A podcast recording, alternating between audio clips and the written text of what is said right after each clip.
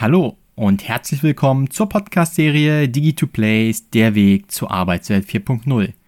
In dieser Podcast-Reihe spreche ich über die Veränderung der Arbeitswelt im Zuge der digitalen Transformation. Mein Name ist David Bausch und ich freue mich, Ihnen spannende Impulse aus Wissenschaft und Praxis so aufzubereiten, dass sie für Ihren beruflichen Alltag einen Mehrwert darstellen.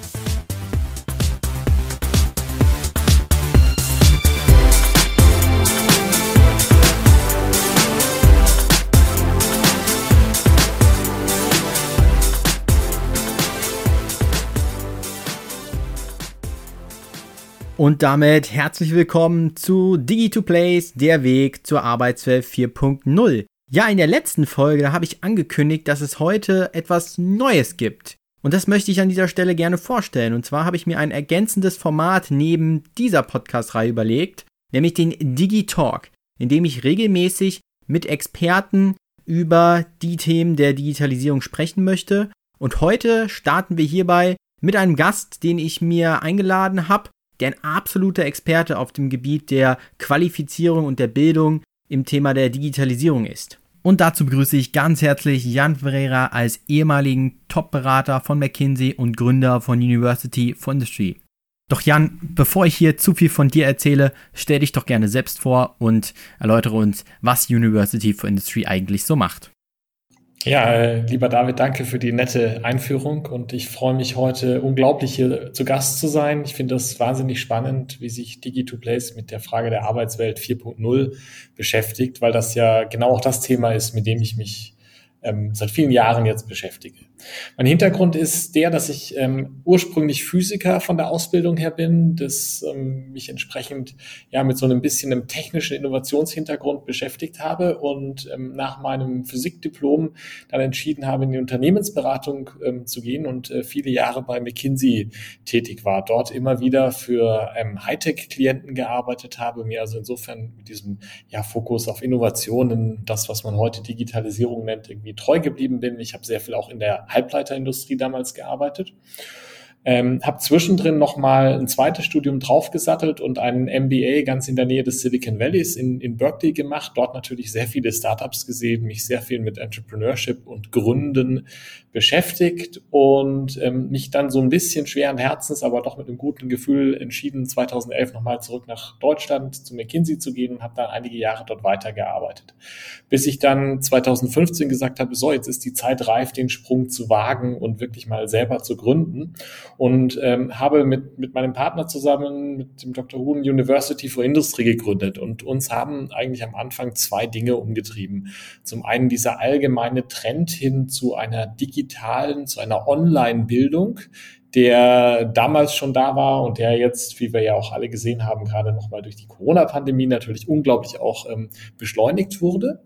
Und zum anderen eigentlich auch die, die Fragestellung und die Überlegung, dass ja die Digitalisierung ähm, in all ihrer Breite ähm, einen unglaublichen Bedarf eigentlich bringen muss an neuen Fähigkeiten, neuem Wissen bei den Mitarbeitenden in den Unternehmen. Und das hat uns umgetrieben und da haben wir gesagt, da gibt es doch eigentlich was zu tun, da gibt es was anzupacken. Und ähm, daraus ist University for Industry entstanden, mit der Vision, einen Online-Schulungsanbieter ähm, auf die Beine zu stellen, der Unternehmen dabei hilft, Mitarbeiter fit zu machen für die Digitalisierung. Und ähm, ja, jetzt, äh, ja gut fünf, fünfeinhalb Jahre später stehen wir an dem Punkt, dass wir ein Unternehmen aufgebaut haben mit knapp 45 Mitarbeitern hier in Deutschland, dass wir ähm, einige DAX-Konzerne und einige dieser sehr großen, erfolgreichen deutschen Mittelständler ähm, bedienen und ein Format gefunden haben, wo wir nicht mehr nur daran glauben, sondern auch den Nachweis haben, dass dieses funktioniert, wirklich Mitarbeiter effizient zu schulen und sie dahin zu bringen, dass sie in der digitalen Welt, in dem, was, was bei dir als Arbeitswelt 4.0 ist, ähm, äh, ja, erfolgreich agieren können und bereit sind für die Zukunft.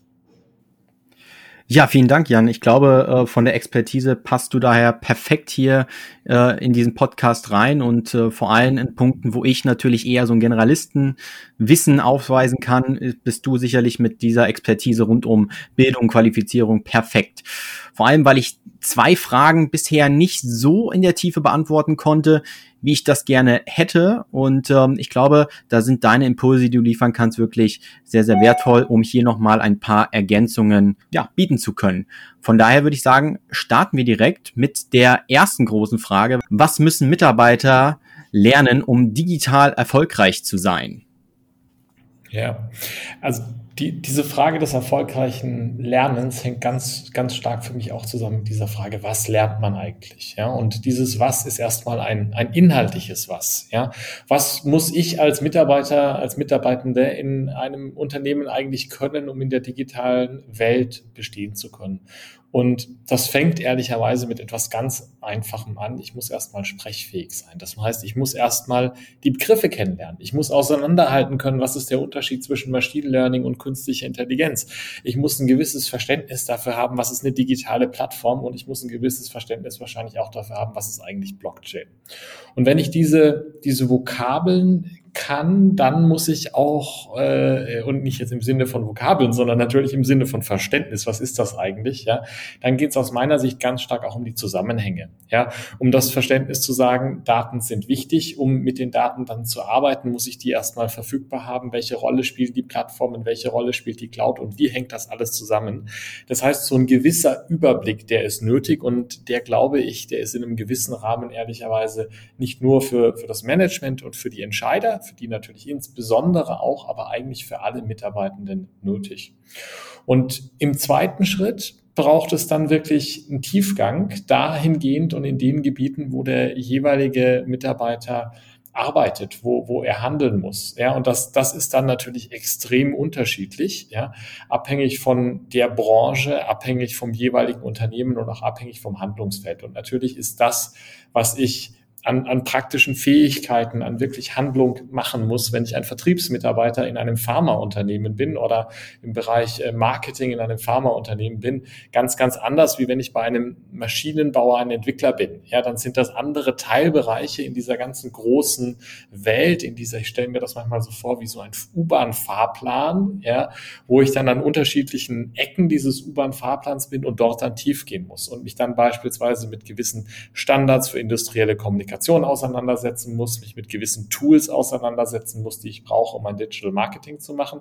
Und dann muss ich da natürlich sehr anwendungsorientierte Fähigkeiten machen. Ja, das ist, das ist sozusagen das inhaltliche Was, ähm, das es hier aus meiner Sicht ähm, zu lernen gibt. Okay, aber da würde sich bei mir die Frage anschließen, wir wissen doch heute noch gar nicht im Detail, welche Berufsprofile es beispielsweise in zehn Jahren gibt. Ich habe das in meinem Podcast bisher immer so ein bisschen exemplarisch mit dem Beruf des, dem Freiberuf, sagen wir mal so, des Emoji-Designers ähm, als Beispiel gebracht, weil den hätte ja vor, sagen wir mal, fünf bis zehn Jahren auch niemand gedacht, dass die in dieser Vielzahl letztlich vorhanden sein müssen, um unsere schönen Smileys zu entwickeln. Und das ist doch, glaube ich, auch eine riesen Herausforderung, weil klar, wir wissen in Teilen, was da kommt, aber wir wissen noch nicht, wie sieht der Beruf XY in zehn Jahren aus, den die Digitalisierung dann erst erschafft.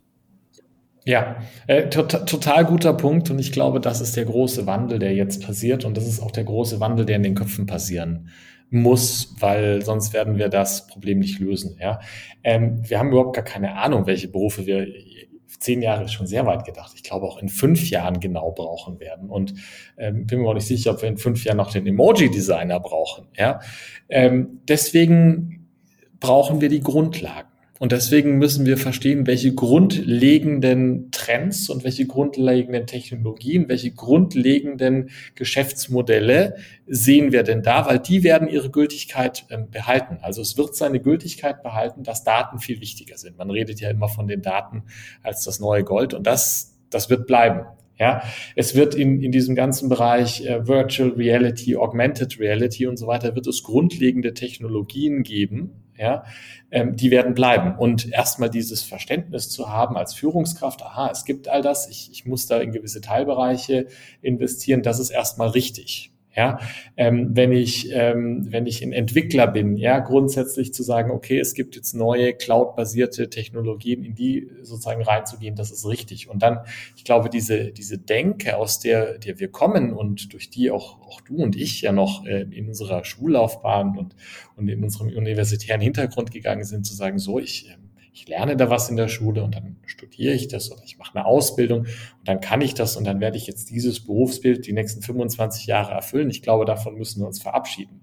Wir brauchen diesen Überblick über dem, was ist heute da und dann werden wir immer weiter lernen müssen, zu sagen, wo, wo entstehen da jetzt ja neue, neue Teilbereiche, wo entstehen neue Technologien, wo entstehen neue Methoden, neue Geschäftsmodelle, verstehen, wie hängen die mit dem Alten zusammen und dann werden wir einen viel schnelleren und, und äh, ja auch viel dramatischeren Wandel sehen von eben genau diesen Berufsbildern. Und da kann man eben nur bestehen, wenn man viele Grundlagen hat und wenn man einen Überblick hat, wie die Dinge zusammenhängen. Du hast es quasi angesprochen, das Thema die Schnelligkeit des Wandels oder auch den ja, Emoji-Sender, den es vielleicht in fünf Jahren auch nicht mehr gibt. Das ist ja quasi das Stichwort Entwicklungszyklen, schnellere Entwicklungszyklen.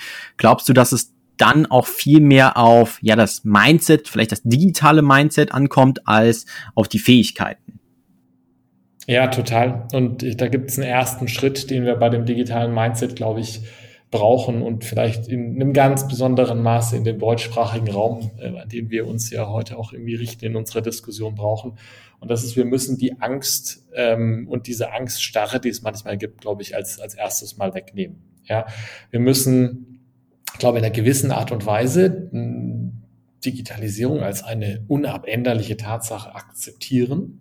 Ja, und wir, wir müssen uns eigentlich mal äh, angewöhnen, uns daran zu erfreuen, dass diese Veränderungen kommen und dazu führen werden, dass es vieles Tolles gibt, was Neues. Ja, dass es sicherlich auch Dinge geben wird, die wir vielleicht nicht so toll finden und dass wir uns von einigen Dingen vielleicht, die wir in der Vergangenheit auch lieb gewonnen haben, verabschieden müssen. Ja, ähm, das ist so, weil, weil es wird, Innovation wird sich beschleunigen, die, das, das, das ist, glaube ich, außer Diskussion. Und ich glaube, wenn, wenn das erstmal da ist, ja, und wir das kombinieren mit auch einem, einem Mindset, das hingehend, äh, dahin ja die Leute gewöhnt sind, auch Neues zu lernen, dann haben wir schon einen Riesenschritt gemacht. Und ähm, ich glaube, dann, dann ist die Grundlage eigentlich da ge gelegt. Das ist für mich ein super Übergang an der Stelle und bringt mich quasi schon zu meiner nächsten großen Frage. Ähm, du hattest eben erklärt, dass was, also was muss passieren, wie müssen letztlich die äh, Menschen qualifiziert werden im Zuge der Digitalisierung. Ähm, beziehungsweise dann würde ich jetzt einmal den, die Brücke spannen wollen. Wie sieht das denn für dich im Detail aus? Das ist ja auch quasi dann euer ja, euer Kern, euer Purpose, wenn man so möchte. Wie qualifiziert man denn Mitarbeiter für die Digitalisierung? Wir hatten eben schon das Thema Mindset und du hast es auch umrandet schon so ein bisschen, aber ähm, wie würdest du das allgemein vielleicht nochmal einordnen? Ja, also ich glaube, bei dem, wie, wie qualifiziere ich Mitarbeiter erfolgreich für die Digitalisierung, gibt's gibt's zwei Bausteine. Ja, es gibt den, den Baustein des Was. Da hatte ich schon darüber geredet, dass es äh, anfangen muss mit Grundbegriffen, Zusammenhängen und Tiefgang. Aber es gibt noch eine andere Dimension des, des Was. Und zwar muss das, was wir hier inhaltlich vermitteln, praxisnah sein. Das muss eigentlich ein Lernen sein, um die jeweilige Person aufs Handeln vorzubereiten. Ja, da, da, da denke ich irgendwie ganz, ganz pragmatisch und ganz stark als Anwender, aber ich glaube, das ist die einzige Lösung. Das muss irgendetwas sein, was mich in irgendeiner Weise, nicht, nicht in drei Jahren erst in meinem Arbeitsalltag berührt, sondern wo ich, und wenn es nur ist, dass ich jetzt mitreden kann oder dass ich neue Ideen entwickeln kann, aber was mich jetzt berührt. Und ich glaube, da ist es ganz entscheidend, dass es Lerninhalte sind, die aus einem Unternehmens- und Industriekontext kommen und nicht zu akademisch sind. Die brauchen natürlich eine gewisse, äh, ja, ich sag mal, die müssen schon ordentlich sein und fachlich richtig sein, ja, aber die müssen eben immer diesen Bezug zur Praxis haben. Die müssen im Idealfall, glaube ich, von Experten kommen, die das vielleicht schon mal in der Praxis umgesetzt haben. Ja, das ist die eine Frage, also dieses Was, ja. Ähm, ähm, und dann ist es ganz entscheidend das Wie. Das hat was mit dem Format zu tun. Das hat was mit dem Format zu tun, ähm, wie Erwachsene lernen, dass Erwachsene viel weniger darüber lernen, sich ein Video anzuschauen oder einen Text ähm, anzuschauen, sondern dass die ausprobieren wollen. Dadurch kriege ich auch gleich wieder diese Handlungsorientierung rein. Das hat was dazu mit zu tun, dass man Erwachsenen mal Daten gibt und dann spielen die selber mit den Daten. Ja. Es hat was damit zu tun, bei diesem, wie man das vermittelt, dass das Ganze berücksichtigen muss, dass die Arbeitnehmerinnen und Arbeitnehmer heute ja noch einen Job haben. Die haben ja keine Zeit. Ja, und das heißt, man muss das sehr effizient in kleine Einheiten verpacken. Da gibt es bei uns so die Regel der, der ja, äh, Stunde bis anderthalb Stunden pro Woche. Dann kann man das gut berufsbegleitend machen, aber mehr darf es auch nicht sein. Und dann gibt es noch einen Punkt. Es fällt den Menschen unglaublich schwer, selbst motiviert ähm, wirklich zu lernen und was, was beim Lernen zu Ende zu bringen. Und deswegen sind wir darüber dazu übergegangen, Programme nennen wir das anzubieten. Das heißt, das ist ein eigentlich schon fast verschultes Format. Das hat einen Anfang und ein Ende zum zwölf Wochen im Schnitt zwei Wochen pro Stunde. Innerhalb der Woche kann ich mir das schon relativ frei einteilen, wann ich lerne. Es hat einen Mix an Formaten. Das sind teilweise Videoformate, es sind teilweise Texte, die ich lesen muss und dann ganz viel eben diese Übungsaufgaben, aber auch Gruppendiskussionen, Expertenvorträge aus dem Unternehmen, die diesen Handlungsbezug reinkommen. Und wenn man diese Kombination macht, ja, und wenn man immer im Hintergrund hat, wie kann ich das jetzt praxisnah machen, sodass ich Richtung Handlung komme, dann kann das Ganze funktionieren. Okay, das Wie habe ich soweit verstanden. Was mir so ein bisschen gefehlt hat, und da würde ich gerne an der Stelle nochmal nachbohren, ist das Thema digitale Kompetenzen. Das ist jetzt in deinen Ausführungen gar nicht gefallen. Ähm, ich unterschreibe das alles, was du gesagt hast. Das klingt auch, glaube ich, maximal plausibel. Aber sind nicht digitale Kompetenzen essentiell auch dafür? Und hättest du an der Stelle vielleicht auch eine Definition, wie du denn beispielsweise wie ihr bei University for Industry digitale Kompetenzen definiert, sofern das überhaupt Praxis in der Praxis möglich ist? Ja, und ähm, ich glaube, das ist, das ist ganz spannend, weil, weil ich weiß ja, wie du darüber nachdenkst. Und ich glaube, dass das absolut richtig und korrekt ist, wie du, wie du hier über Arbeitswelt 4.0 und digitale Kompetenzen nachdenkst. Und ich glaube, wir denken da komplett komplementär drüber nach. Für mich ist digitale Kompetenz die Fähigkeit, in einer digitalen Zeit, also sprich in sechs Monaten, zwei Jahren, erfolgreich im Arbeitsalltag handeln zu können. Und das bedeutet für jeden was ganz anderes, aber für mich ist es eine digitale Kompetenz, wenn ich eine Führungskraft bin und, und vielleicht verantwortlich bin für, für 1000 oder 5000 Mitarbeiter, dass ich der, in Zukunft in der Lage bin, Investitionsentscheidungen zu treffen, die diesen Teilbereich eines Unternehmens erfolgreich in die Zukunft führen. Das ist für mich eine digitale Kompetenz.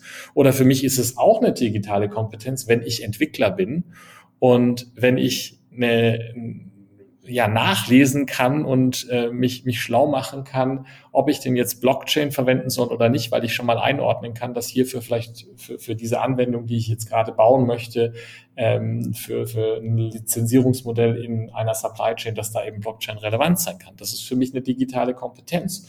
Oder für mich ist es eine digitale Kompetenz, wenn ich ein Marketier bin und ähm, über Marketing darüber nachdenke und wenn ich richtig einordnen kann, dass für das Produkt, was ich vermarkten, also was, was, ich, was ich hier in den Markt bringen möchte, LinkedIn die richtige Plattform ist oder vielleicht auch eher Instagram. Das sind für mich alles sehr, sehr praxisnahe digitale Kompetenzen und die gilt es zu schulen und das ist der Ansatz, den wir hier nehmen. Ja, das zeigt eigentlich recht gut die Schwierigkeit dahinter, so eine einfache Lehrbuchdefinition innerhalb von, sagen wir mal, drei bis vier Zeilen scheint hier gar nicht möglich, oder? Ich, ich krieg die leider nicht hin. Nein, ich habe da, wir hatten die Diskussion ja auch schon im Vorgespräch und ähm, ich habe da echt nochmal drüber nachgedacht. Also man, man kann es verkürzen auf diesen Halbsatz zu sagen, digitale Kompetenz ist Handeln können in der digitalen Zeit. Ja, und das ist aber vielleicht zu einfach. Und darüber hinaus ist es äh, ein, eine sehr komplexe Materie. Ähm, ich schaffe das, glaube ich, nicht so ohne weiteres. Das verlange ich natürlich auch gar nicht von dir.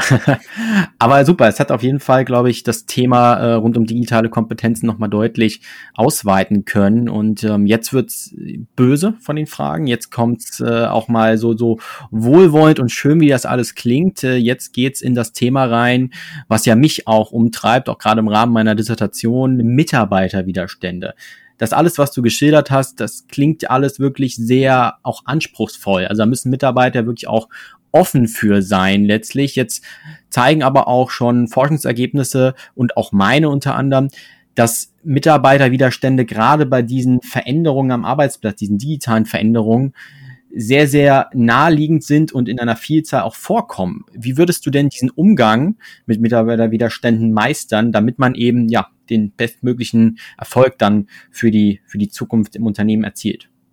Ja, also die, diese Mitarbeiterwiderstände, die sind riesig und die sind auch, wenn man sich in den Einzelnen hineinsetzt, ja völlig nachvollziehbar. Und ich glaube, da gibt es nicht die eine Sache, die man machen sollte, sondern es muss eine Kombination sein. Ich glaube, das eine, was man hier machen muss, ist, man muss das gesamte Thema digitale Transformation und dann auch meinen Teilbereich in dem Ganzen, nämlich das Thema Schulung, muss man, muss man erstmal oben verankern. Man muss hergehen und muss eigentlich ja die Führungskräfte haben, die da vorangehen, die dieses Thema sehr proaktiv auch über einen langen Zeitraum immer wieder positiv ähm, adressieren und angehen. Ich habe da auch zwei, zwei schöne Beispiele, zwei, bei zwei ganz unterschiedlichen Kunden von uns. Bei dem einen ist es so, dass unsere, unser gesamtes Lernprogramm fängt damit an, dass sich der CEO von diesem riesigen Unternehmen hinsetzt und erstmal die Mitarbeiter in so einem Drei-Minuten-Video adressiert und einfach sagt, das, was wir hier machen, ist, wir investieren in euch und wir wollen das, um euch Sorgen zu nehmen. Es werden sich Dinge verändern, aber wir, wir hoffen, dass wir damit adressieren können, dass vieles sicherlich jetzt anders wird, aber es wird nicht schlechter für euch und wir wollen euch befähigen, erfolgreich zu sein. Das finde ich toll. Ein zweites Beispiel, was ich auch ganz toll fand, in einem sehr großen Unternehmen mit, mit über 50.000 Mitarbeitern, war in der ersten Pilotgruppe, die dieses Programm bei uns gemacht hat zum Thema digitale Transformation und digitale Schulungen, der CEO einer der 20 oder 25 Teilnehmer im Piloten. Das ist natürlich eine, eine Top-Vorbildfunktion, das zu machen. Das ist, glaube ich, das Erste, was hilft, dort auch Widerstände zu nehmen. Ich glaube, das Zweite, was, was extrem hilft, Widerstände zu nehmen, ist einfach da rein zu investieren, kontinuierlich Grundwissen aufzubauen. Man darf nicht unterschätzen, wie, wie wenig äh, vielleicht viele wissen und wie schwer es auch ist, in all dieser Komplexität die Sachen auseinanderzuhalten. Und da, ich glaube, auch über verschiedene Kanäle. Das kann das Thema wirklich Schulungen und Lernen in all der Systematik, wie wir es machen, sein. Das kann aber auch sein über in, interne Kommunikation. Das, das kann sein über verschiedenste Eventformate, ja, aber immer wieder zu adressieren. Ja, die Dinge verändern sich und ja, nicht alles wird gut sein, genauso wie ich das vorhin gesagt habe. Ja, aber wir, wir lassen euch da auch nicht alleine und wir, wir auch diese als Unternehmen diese Aufklärungsarbeit ähm, zu leisten, auch mal diese, diese begriffliche Aufklärungsarbeit zu leisten. Ich glaube, es gibt da insbesondere, glaube ich, häufig auf so, so, so höheren und mittleren Management-Ebenen auch inzwischen so eine Kultur, dass alle reden irgendwie über Machine Learning und Industrie 4.0 und wenn man dann aber jemand mal zur Seite nehmen könnte und hinter einer geschlossenen Tür fragen könnte, weißt du eigentlich, worüber du da redest, ist dann vielleicht gar nicht so viel da. Ja, aber man traut sich das auch gar nicht zuzugeben. Und ich glaube, da wirklich zu investieren, das ist, glaube ich, der zweite Schritt. Ja, und ich glaube, dass das, das dritte, was auch einfach wichtig ist, so wie wir das bei unserer Bildung machen, generell das Thema digitale Transformation einfach sehr systematisch ähm, Schritt für Schritt anzugehen, auch nicht zu viel auf einmal zu machen, sondern die Leute einfach auf der Reise mitzunehmen in kleinen Etappen. Das wären, wären glaube ich, so die drei Ratschläge, die ich hätte, wie man diesen Widerständen begegnen kann. Aber ich glaube, das ist in der Tat, wie du sagst, eine schwere Herausforderung und wahrscheinlich gibt es noch eine Reihe von Dingen, die, die mir jetzt gar nicht einfallen, die es zusätzlich noch braucht. Ja, ich hatte vor allem rausgehört, Leadership ist ein ganz großer Aspekt, aber auch so die partizipierenden Elemente. Ähm, auf jeden Fall wirklich wichtig, was du da gesagt hast. Und würde ich auch mit den Ergebnissen, die ich jetzt so kenne aus der Forschung, durchaus matchen. Natürlich alles nochmal sehr praxisorientierter. Ähm, ich würde direkt an dieser Stelle mit Blick auf die Uhr einmal zum Abschluss kommen und da habe ich eine Rubrik, ähm, in der ich meinen Zuhörer oder meinen Gast in dem Fall äh, fragen würde, was würdest du denn Unternehmen und Mitarbeiter in einem Satz mitgeben zu unserem heutigen Thema? Ich weiß, es ist wahrscheinlich keine leichte Frage in grob einem Satz, darf auch ein paar Kommas haben im Zweifel, aber was wäre dann so ein schöner Abschluss, den du mitgeben kannst? Ja, ja, äh, wunderbare Frage. Ähm, ich ähm, würde gerne den, den Unternehmen und Unternehmern mitgeben, die Mitarbeiter sind das Wertvollste, was ihr habt. Ähm, investiert in eure Mitarbeiter, in die Bildung eurer Mitarbeiter zur Digitalisierung und sie werden es euch in den kommenden Jahren zurückgeben. Und ich glaube, den einzelnen Mitarbeitern würde ich einfach mitgeben, überwindet euren inneren Schweinehund und investiert in euch selber, dass ihr möglichst viel zum Thema Digitalisierung und in diesem Bereich wisst und könnt. Und das wird sich für euch ganz persönlich und ganz egoistisch gedacht, aber natürlich auch für eure Unternehmen wahnsinnig auszahlen. Perfekt. Ein langer Satz mit vielen Kommas. Das finde ich super zum Abschluss. Ja, perfekt. Nein, Jan, vielen, vielen Dank an der Stelle für deine Impulse. Wir sind schon quasi über unserer Zeit. Ähm, deswegen würde ich sagen, machen wir einen Cut, damit unsere Zuhörer die Folge auch sehr komprimiert mal auf einer Autofahrt schön ähm, dazwischen hören können. Vielleicht schon mal informativ, die nächste Episode, die gibt es dann am Digi-Donnerstag, den 30.09. Bis dahin, wie gesagt, Jan, vielen, vielen Dank und äh, dir und natürlich University for Industry alles Gute. Und ähm, ja, an der Stelle für Sie letztlich, liebe Zuhörer, bleiben Sie gesund in dieser ja eher wilden Zeit aktuell und bis zum nächsten Mal. Danke, Jan. Dankeschön, hat Spaß gemacht.